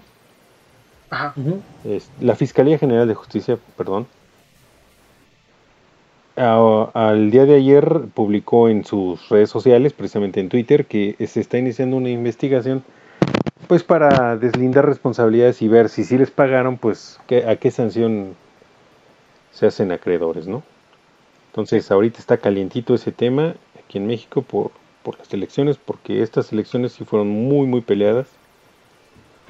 Entonces está, está interesante y veremos cómo se desarrolla en el transcurso de las próximas semanas. Y ver si sí, de verdad, este... Ponen el muro en medio de la ciudad. Exactamente. El muro de Pejín. quedó, precisamente que quedó dividido, ¿verdad? Fue muy extraño. Quedó dividida la ciudad. A la mitad justo. Justo a la mitad, exacto. Sí, para los que no sepan, pues eh, si ves el mapa de la Ciudad de México cómo quedó, este se ve la mitad son de un partido y la mitad de otro partido. Son de una coalición, de, una coalición. y la mitad son izquierdistas, o sea, vamos a tener Ciudad de México del Este y Ciudad de México del Oeste. Ajá. Afortunadamente nos toca vivir en la del este. Ajá. La del- Somos comunistas. Ajá. Y bueno, ya. bueno, Ok, bueno, pues ya sé que nos estamos metiendo en asuntos escabrosos y muy eh, eh, difíciles. Eh, resulta con que a uno de nuestros eh, institutos, el de Declaranet, Ajá. claramente. los hackearon. No. Sí, así es. Y obviamente el- la cuestión ahí es de que en Declaranet la mayoría de las personas que tienen un empleo público pues tienen que declarar ahí que son los, los federales.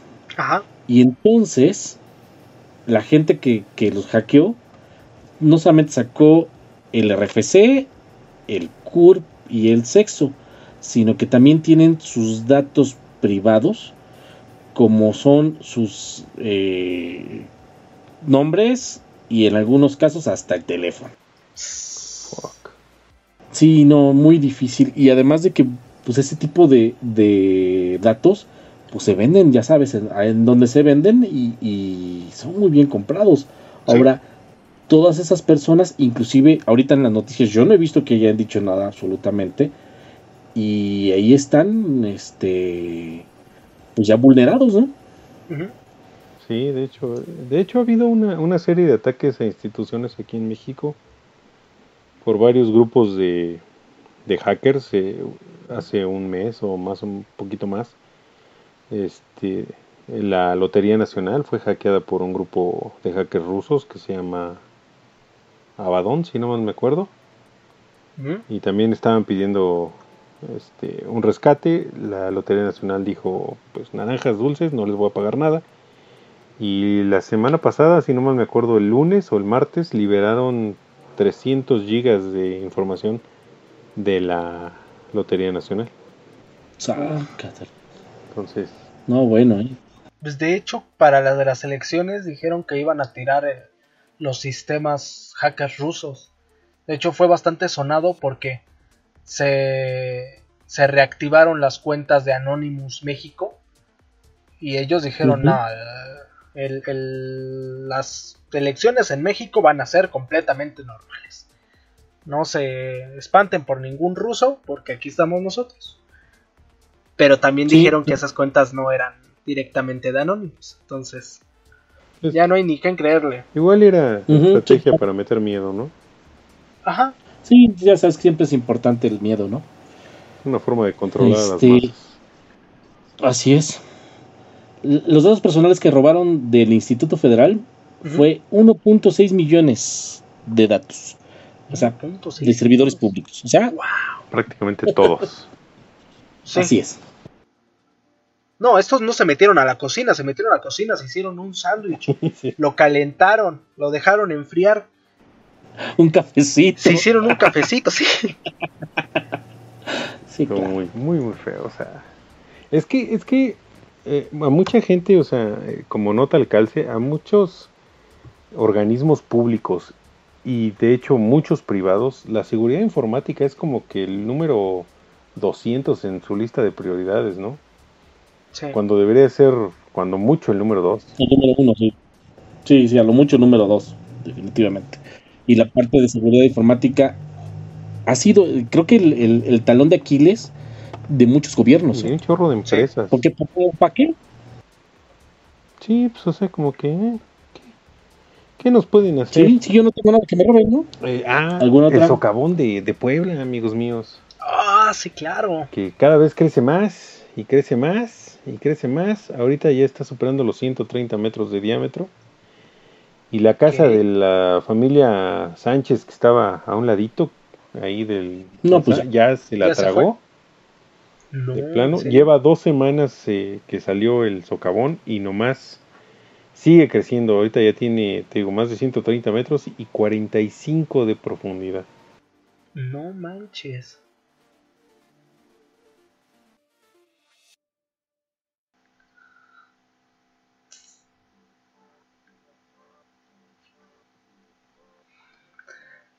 Yo más bien pienso que no quieren saber.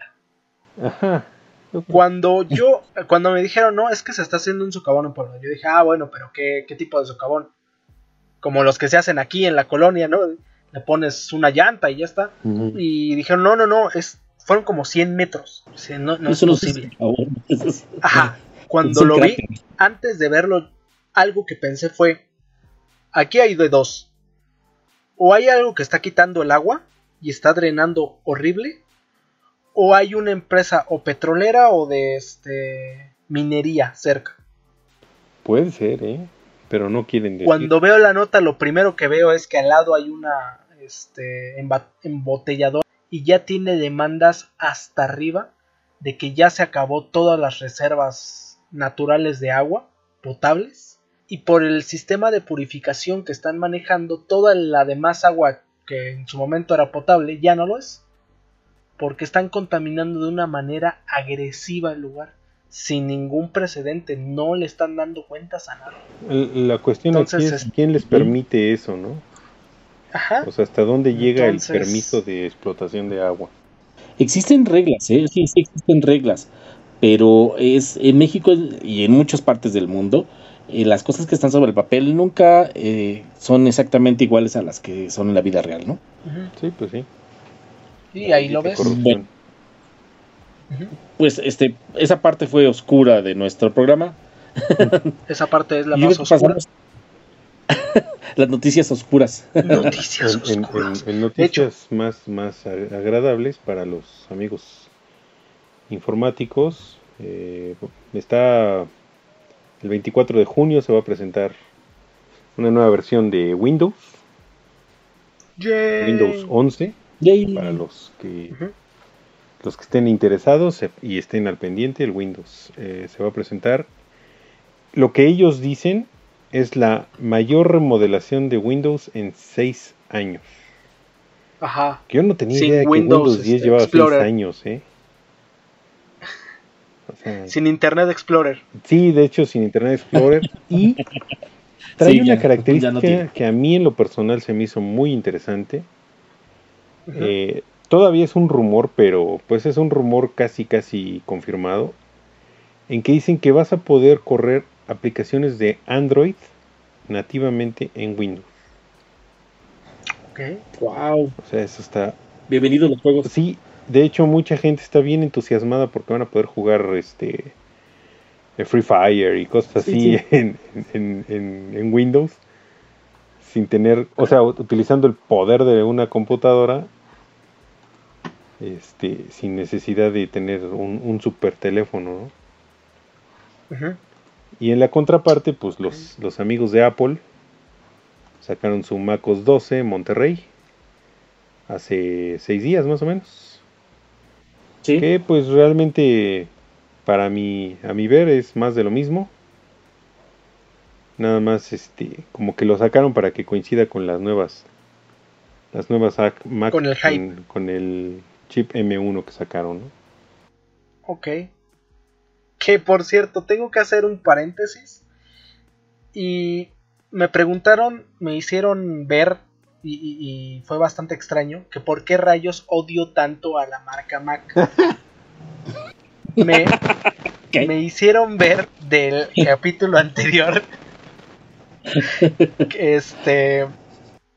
De, de obsolescencia programada. Que por qué odio y odiamos tanto a la marca Mac. Sí, De hecho, si no. somos ¿Por qué somos tan retractores de la marca Mac? Y, y me parece muy curioso porque no lo somos. ¿no? Solo hablamos de cosas que han pasado, pero yo, por ejemplo, soy diseñador y mi máquina y la que más quiero y la que más este, he tenido por años es una Mac. Igual yo. Y traigo un iPhone. sí, Sí, claro. Pero precisamente porque los tenemos, ajá, podemos decirlo hemos que. tenido que sufrir cada vez que hacen algo que no. Ahorita precisamente con la nueva actualización, y, no, es, eh, no es que les volvamos a echar otra vez, la nueva actualización no solamente reduce la batería, sino que además la daña. ujú. Por cierto, todas las personas que ahorita vayan a tener su, su iPhone y que nos escuchen, hasta ahorita no actualicen, por favor. Por favor, no la actualicen. ¿Por qué? Porque la última actualización mata la batería. Sí. Y no dicho por mí, búsquenlo en, en internet ahorita y este y están viendo cómo van a resolver el asunto. Lo más seguro es que van a volver a sacar otro parche o algo por el estilo. Pero es muy curioso que te estén dañando la batería cuando recién acaban de sacar un iPhone. Ajá, Ajá. sí, sí. Sí, o sea, Entonces son, no somos retractores, solo decimos lo que está pasando. son de esas mi, mi coincidencias. celular es iPhone, mi reloj es este también es de Apple, mi computadora, todas mis cosas electrónicas son de Apple, entonces no los odiamos, pero que se pongan las pilas. Sí, de hecho, que, que no se manchen con los, con los que los queremos. Sí, Que me dejen actualizar mi PC viejita. Sí, programada no es bueno. tenemos todo el derecho de hablar mal porque tenemos las cosas. Sí, nos O afectan. sea, yo, yo en lo personal llevo, soy usuario de 15 años de Mac. Sí, O sea, me consta. eh, eh, eh, eh, he usado iPad, he usado iPhone, he usado Mac, iMac, este, MacBook, etcétera, etcétera. Y siempre tengo algún problema con, con alguna. Entonces, eh, eh, desde, no sé, alguna actualización rara que le hicieron y ya no jala algo, hasta aplicaciones que porque pues ellos ya actualizaron el sistema operativo, pues ya no funcionan, ¿no? Y, y son actual- aplicaciones que, que las pagaste en su momento, no sé, en mil, dos mil, tres mil pesos, que dices, bueno, ¿y, y qué? ¿La voy a tener que volver a pagar? Porque a ti se te ocurrió actualizar el sistema, o sea, no manches, ¿no? O, o en el peor de los casos, ya ni siquiera está. Aunque lo hayas pagado. Ajá. O que no existe. Porque ya ni siquiera es compatible. Exacto. Es muy frustrante, cosa que por ejemplo con las máquinas con Windows no pasa. Sí, no. O sea, yo, Sí, ¿no? yo tengo eh, programas de Windows 98 que funcionan sin pedos en Windows 10. Ujú. De hecho, funcionan mil veces mejor, ¿no? Sí, Porque pues el equipo que tengo ahorita con Windows 10 es como mil veces mejor que el que tenía con Windows 98, ¿no? Ujú, claro. Entonces sí, o sea, sí, es como el mismo, pero con esteroides. ándale, es como si le hubiéramos metido un Red Bull con, con dos aspirinas. Qué feo eres. Sí. Ok. De mecanismos este, o parts todavía. Creo que vamos a cerrar con el mecanismo más famoso de todos los tiempos. Quien Ajá. no sepa de él, por Dios se ha perdido de casi todo. Y Sí. Y- Ah, una última este, noticia. Yo creo que esta última en- tiene mucho que ver porque eh, el animalito nos podría contar todo eso. ok. Hace poquito hicieron una excavación. Eh, creo que fueron rusos. Sacaron un, un pedazo de tierra. ¿Se has visto cómo sacan como los pedazos Así de hielo? Mm, mm. Bueno, pues sacaron uno y encontraron un microorganismo. Ujú. Y no sé qué le hicieron, o supongo que reaccionó al ambiente y se empezó a mover. Wow. Entonces dio signos de vida. Y de qué. Está datado Sí, sí, sí. que esa cosa que acaba de revivir tiene por lo menos 24.000 años. Wow. ¿Estaba aquí en animación suspendida o qué? Sí, yo creo que sí, como los osos de agua, Ah, los estos, los tardígrados. Sí. como los tardígrados. Oh, qué chido. Saben que esas cosas podían durar hasta, creo que 100 años en, en suspensión. Pero, lo acaban de ver. Mm, pues es que no habían Sí. investigado Sí, claro. más. No se habían encontrado uno, vaya. No se habían encontrado otro. Wow. Ajá. Acaba de mostrar signos de vida y tú lo puedes ver y ahí se mueve y está bien bonito. Es como un gusanito. Mm, Y por lo menos tiene 24.000 años. Wow. Qué chido. Esa cosa ha bebido 24.000 años. Entonces nos podría contar de dónde viene el, el, el anticitera y quién hizo las pirámides y todo. Pues sí, porque lo vio. Lo vio. Yo lo viví. Nada más que estaba, estaba sí. como nosotros metidos en su casa. Ajá. Estaba en cuarentena. Estaba en cuarentena. Así es. Bueno, pues antes también de irnos, y esta sí también la noticia casi se me va, eh, China va a desvelar un, un modelo de aprendizaje profundo, o sea, una inteligencia artificial eh, que es ma- eh, 10 veces mayor a la última presentada. Uy, Ellos están apostando por la inteligencia artificial y lo hacen en grande. Entonces, wow. ya próximamente vamos a tener una inteligencia artificial que sea eh, por encima de la humana. Oh, qué chido. Pues, eh, Ah, ok. Eh, bueno, otra, Está otra, padre, pero no está tan padre. pues no. Pero pues es El- que mira, los, los chinos van Qué difícil. ¿Cómo se llama Ultron? No, Sí. se llama Skynet. Skynet. No. Ok, sí, sí. Pues mira, hablando de chinos, estos cuates o sea, están súper avanzados en un montón de cosas. Sí. O sea, no sé si alguno de nuestros escuchas, yo supongo que sí, eh, tiene algún teléfono Xiaomi o, o ha escuchado de la marca Xiaomi. Eh, Xiaomi a partir de la próxima actualización de su sistema operativo, o bueno, de su interfaz eh, de usuario de, sobre Android, que es el. MIUI 12.5, va a integrar una aplicación para que todos los teléfonos Xiaomi puedan monitorizar terremotos.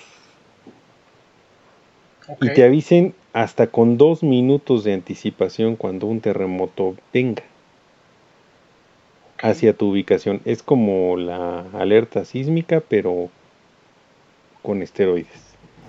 Wow. O sea, lo, lo- lo padre de esto es que van a utilizar la tecnología 5G, que pues está próxima a entrar en nuestro Ajá. país, que es la 4.5. Eh, y este y dicen que tiene hasta una, una precisión hasta de un 80% de detectar Ok, cuando pero un ¿serviría tu celular como un sensor telúrico? ajá No manches. Sí, va, va a tener una aplicación que se llama Earthquake Early Warning o eh, eh, aviso anticipado de, de terremoto que te va a avisar.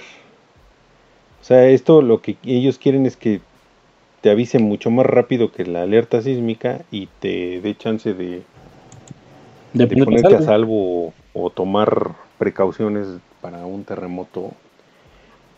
O sea, está... La verdad es que se me hace muy padre y va a estar incluido por defecto en la en la actualización de, de su software, ¿no? Ok.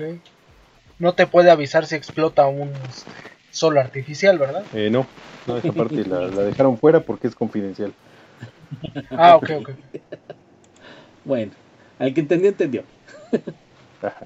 El que entendió, sí, sí, sí. Ok. Dicen, dicen que tienen a un señor con muchos brazos manejándolo. Bueno, Somos unos nerdos. nerdos. Sí. Entre nerdos te veas, compañeros. Bueno, pues en el, el mecanismo anticitera, te acabo de pasar un link que espero lo pongas en el Facebook y es un video precisamente del mecanismo completo. Obviamente, este, el mecanismo que encontraron es este, eh, obviamente lo encontraron como dañado. Esta es una recreación en 3D. Está genial. Vi varias recreaciones. Esa fue la que más me gustó. Y espero que, que a ustedes les encante. Pues el mecanismo de anticitera es como un reloj. Imaginen que están viendo un reloj, pero en vez de para abajo, como uno de muñeca, uno para enfrente. Es como. No sé si han visto en algún momento cómo se ve un cucú por dentro. Que son engranes y, y cuando lo abres dices no entiendo nada, ¿no? a menos de que seas un maestro relojero o seas muy bueno en ese tipo de cosas, dices no entiendo qué está haciendo qué. el mecanismo de Anticitera es lo mismo. Se encontró en una en un naufragio que creo que era este romano. No, griego, griego. Es griego. No, eh, creo que era romano. Es, lo que estaban haciendo era sacar todas las cosas de, de Grecia y se la estaban llevando a Roma. O sea, era un, un, un como que barco. Estaban, estaban saqueando, ¿no? Ah, ok, ok. Estaban saqueando. O sea, el barco era enemigo. Estaban saqueando todo y junto con el mecanismo de anticiteria venían un montón de cosas más. De hecho, ha sido... Es como si hubieran encontrado un museo entero. De hecho, creo que por eso naufragia el barco. Porque está ultra sobrecargado de estatuas de bronce, de, de piedra, de un montón de cosas que supongo yo era lo más importante y, y la colección privada de alguien que dijo se va a quedar aquí hasta que yo llegue por él. Es lo más importante que encontraron en Grecia. Wow. Lo meten a un barco, supongo que tuvieron mal clima o algún dios no quiso que saliera de ahí y se pierde en el mar en, en las islas de Citera.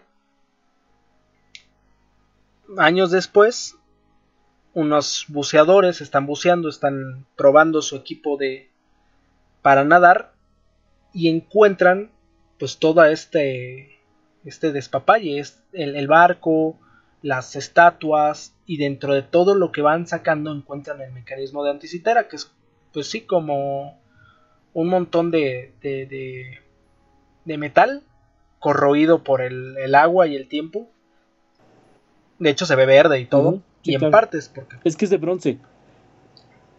es bronce. Es bronce, entonces con el agua, pues obviamente se oxida y se pone verde. Ajá, se pone verde se- y, y todo roto. Pero cuando lo encuentran, nadie da crédito a lo que está viendo.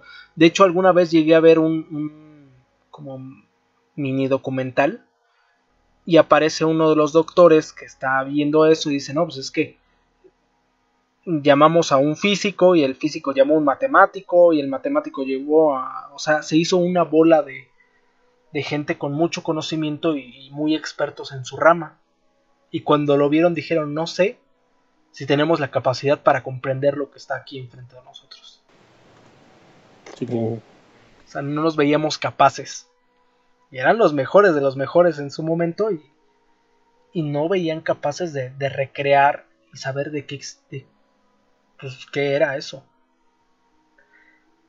Al final el mecanismo es como un reloj, son varios como engranajes que al juntarlos puedes medir el movimiento de las estrellas con varios años de anticipación, el movimiento de planetas y eventos astrológicos bastante importantes, Como la luna. como eclipses Sí. o, o como, ajá, como la luna. De hecho, estoy viendo la fotografía. eh, voy a poner la, la, la- igual la página. eh, está Ajá. ya justo con uno de los que encontraron ahí, viendo una de las figuritas de bronce que sacaron. Ok. Wow. No es cierto. Entonces, sí, inclusive aquí la, el, el mecanismo, el hecho de que sea un OPART significa que está alejado en el tiempo. ¿Por qué alejado en el tiempo? El mecanismo de ese tipo no se realiza hasta la Edad Media. Y estamos hablando de que Sí. fue un griego el que lo fabricó. ¿En qué parte de la historia perdimos el poder hacer ese tipo de mecanismos? Porque si ese mecanismo hubiera llegado a su lugar y se hubiera compartido con alguien más, ¿tú crees que alguien no hubiera empezado a desarrollar eh, eh, mecánica de ese tipo? Pues claro, ¿no? Pero el hecho de que Claro. se perdiera en el mar nos tardó un montón de tiempo, un, un retroceso, este, que además se suponía no teníamos, ¿no? Sí. No, imagínate, muy probablemente si ese barco hubiera llegado a, a, a Roma, o si lo hubieran llevado los romanos, lo hubieran replicado allá. Sí, lo hubieran hecho para sus propios fines. Ajá. ¿Qué, qué, qué impacto habría tenido en, en el Imperio Romano, no? O sea, Si de por sí eran Sí, un porque ellos imperio medían el tiempo con, con relojes todavía de arena de- y de sol, ¿no? o solares.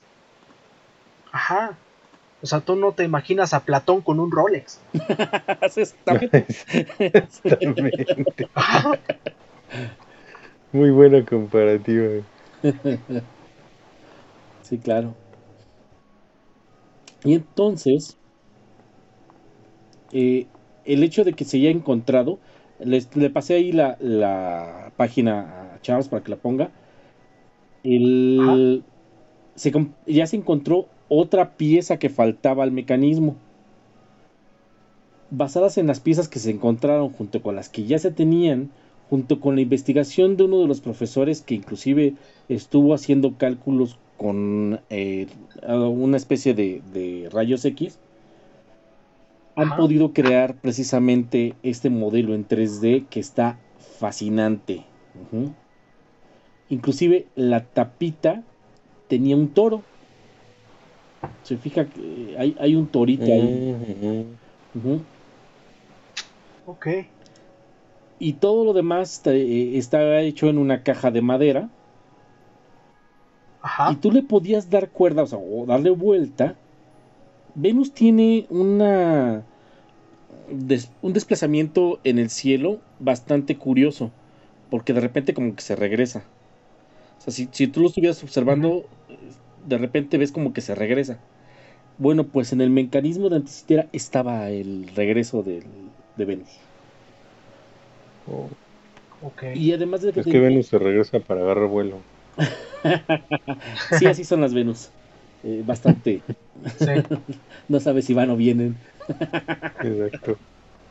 Este, el, el mecanismo también tiene otros detalles, como un calendario solar y un calendario lunar. Y el sol tiene dos manecillas. Y entonces, este, ya puedes calcular entre las dos manecillas el- el- los equinoccios, por ejemplo. Y ahí tiene un detalle que nosotros, por más que lo veamos con nuestra, nuestro tiempo ahorita, ellos no deberían de haberlo sabido, y es que el año para ellos no era de 365 días, Ajá, no. pues el reloj lo maneja, eh, digamos que de 365 días, O sea, contempla esa, esa variación de tiempo. efectivamente. Ajá. Aunque tiene Sí, eh, sí. Un, un ángulo menor, ¿no? Te das de cuenta que de 364, ¿no? Y tiene unos hoyos para quitar Era un calendario gregoriano. Ajá, y era. ok. sí, este. eh, era un calendario para que después de cierto tiempo que no ya no encajaran, tenía unos hoyos para que lo sacaras, lo acomodaras y lo volvieras a empotrar para que, para que volviera a encajar en los. eh, en, en el tiempo real. Ok, mantenimiento bisiesto. Ándale. Efectivamente.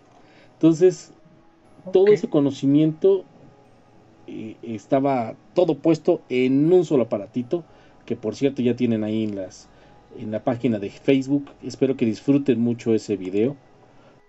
Vale. Reiteramos para los que no se enteraron.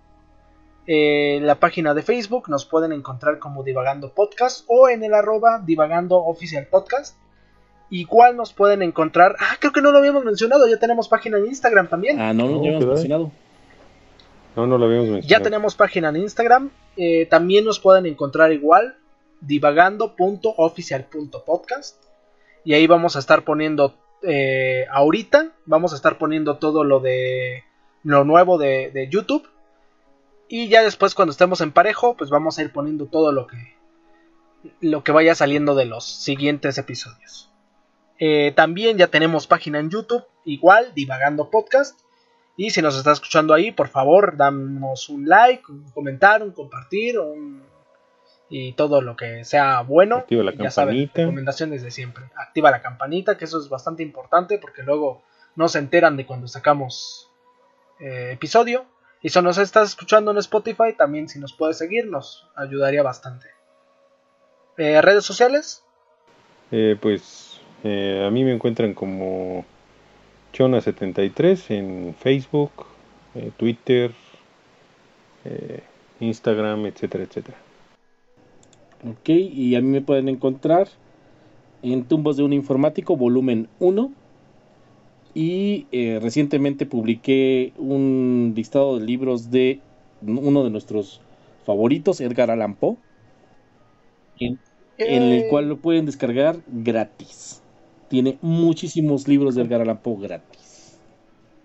Perfecto. Eh, me voy a pasar por ahí, de hecho.